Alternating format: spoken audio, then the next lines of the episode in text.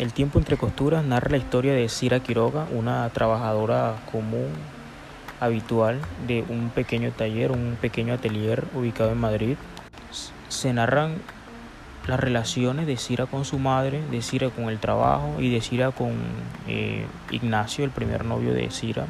Son, es una historia de momento común, habitual, tranquila, relajada, sin grandes aspavientos. Lo que en realidad hace la autora del libro, María Dueñas, es llevarnos primero a un cambio de vida abrupto y un cambio de nombre por parte de la protagonista, Cira Quiroga. Es muy interesante esta transformación. En segunda parte se resaltan las tres historias potentes de amor que tiene la protagonista, Cira Quiroga.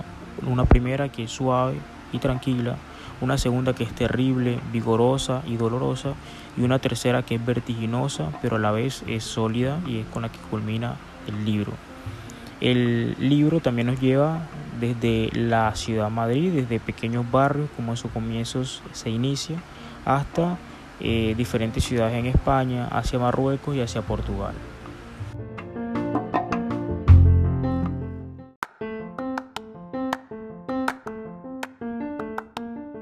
Vamos a hacer el análisis del libro El tiempo entre costuras a través de cuatro grandes momentos que en realidad son determinantes en la historia de Cira Quiroga y en sí del tiempo entre costuras.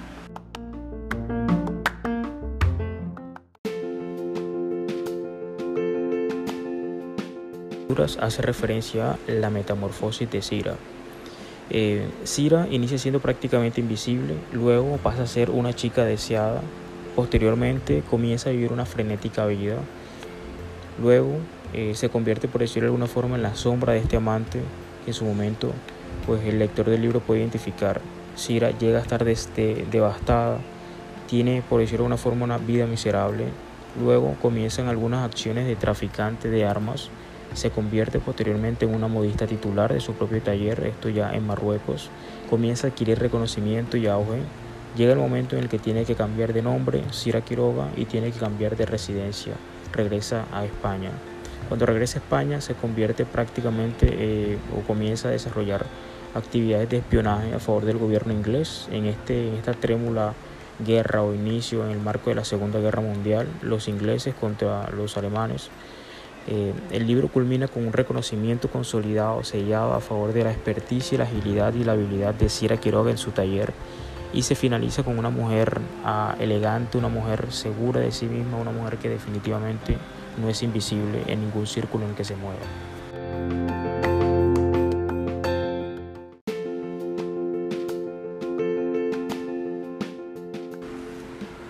El segundo momento o elemento resaltable del libro El tiempo entre costuras hace referencia al espionaje. Primero se debe indicar que Cira cambia su nombre a Arish en este marco del espionaje que ella desarrolla.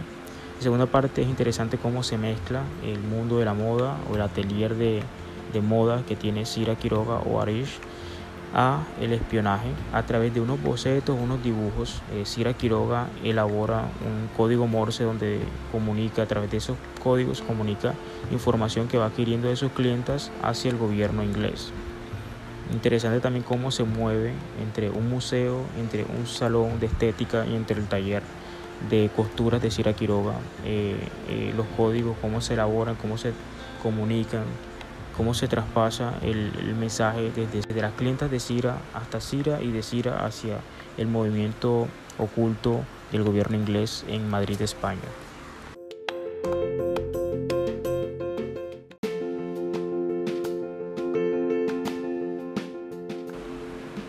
Tercer elemento fundamental, a mi parecer, del libro El tiempo entre costuras hace referencia a las diferentes geografías y diferentes países que nos permite vivir la autora María Dueñas a través de este libro. Eh, de una parte está en las calles normales y habituales de Madrid, se pasa después a los hoteles lujosos, a bares, a fiestas muy lujosas, entretenidas en Marruecos, ya en Tetuán, la ciudad que está dentro del protectorado español en su momento, en este tiempo histórico del libro.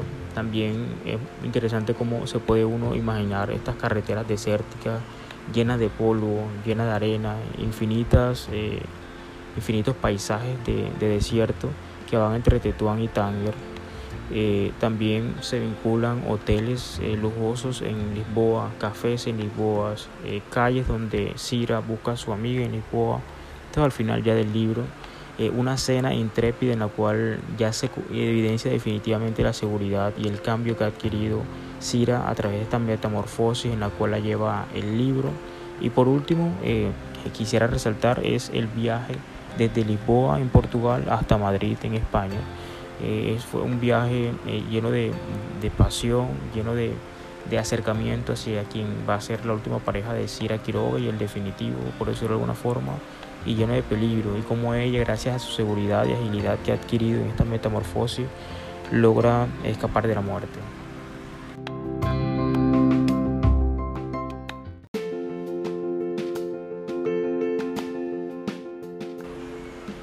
Y el cuarto elemento destacable del libro El tiempo entre costuras hace referencia a la política y la guerra.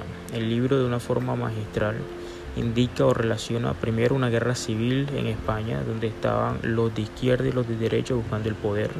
Una guerra nefasta, el cual es uno de los principales detonantes para que Sierra Quiroga y su segunda pareja salgan de España. También es una relación interesante o describen interesantemente cómo el nazismo tiene presencia en España, ¿no? en Europa, cómo va acrecentando esta presencia, esta, este poderío del, movimiento nazismo en Alemania. Eh, se describe también cómo Inglaterra y cómo Alemania, estos gobiernos buscan desesperadamente que España esté a favor de unos o de otros. Esto es un justificante importante del por qué Sira entra al espionaje.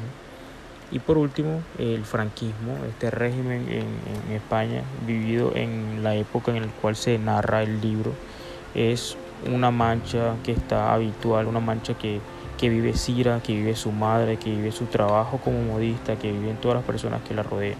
Entonces el franquismo, el nazismo en Europa, la Segunda Guerra Mundial y el fin de la guerra civil en España están presentes durante todo el libro.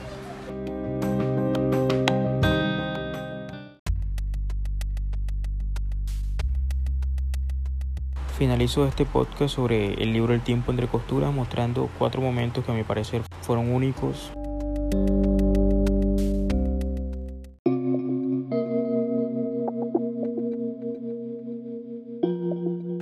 El primer momento fue doloroso porque fue aquel en el que Ignacio Montes recibe la noticia por parte de Cira Quiroga en el cual ella le dice que a menos de un mes lo abandona, no sigue la relación con él, por lo tanto no va a haber matrimonio.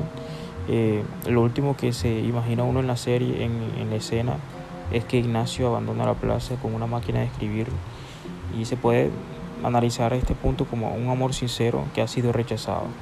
Entonces el, el, primer gran momento y, fue en realidad doloroso, eh, asumo yo que por parte de Ignacio Montes. El segundo momento es en el cual Cira despierta ya destruida en un hospital en Tetuán. Ha sido abandonada, ha perdido trágicamente a su hijo, estaba embarazada recientemente lo había descubierto, está inmensamente endeudada y ha sido dolorosamente engañada por parte de su segundo amante. El tercero es en el cual la madre de Sira Quiroga, doña Dolores Quiroga, regresa de España, una España devastada, o sale mejor y llega hasta Tetuán en Marruecos, donde está instalada ya con un propio taller Sira Quiroga. Se describe como el personaje de Dolores Quiroga llega devastada, triste, eh, no se halla, no es la misma y en realidad se podría analizar como el reflejo de lo que hace la guerra en las personas. Y por último es el momento en el cual Cira eh, cose en la pensión de Candelaria Ballesteros, como se le dice en el libro La Matutena.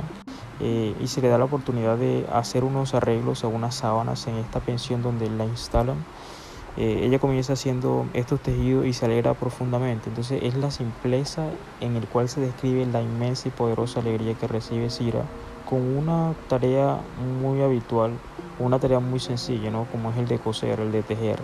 Entonces creo que se la, la, simpleza del tema y la alegría inmensa que representa para el personaje principal creo que es poderoso y en realidad creo que se puede sentir esa alegría cuando se está leyendo. Es decir, pasar de una tristeza, un oscuro tan potente, a una alegría tan grande producto de algo tan pequeño, en realidad creo que fue maravilloso.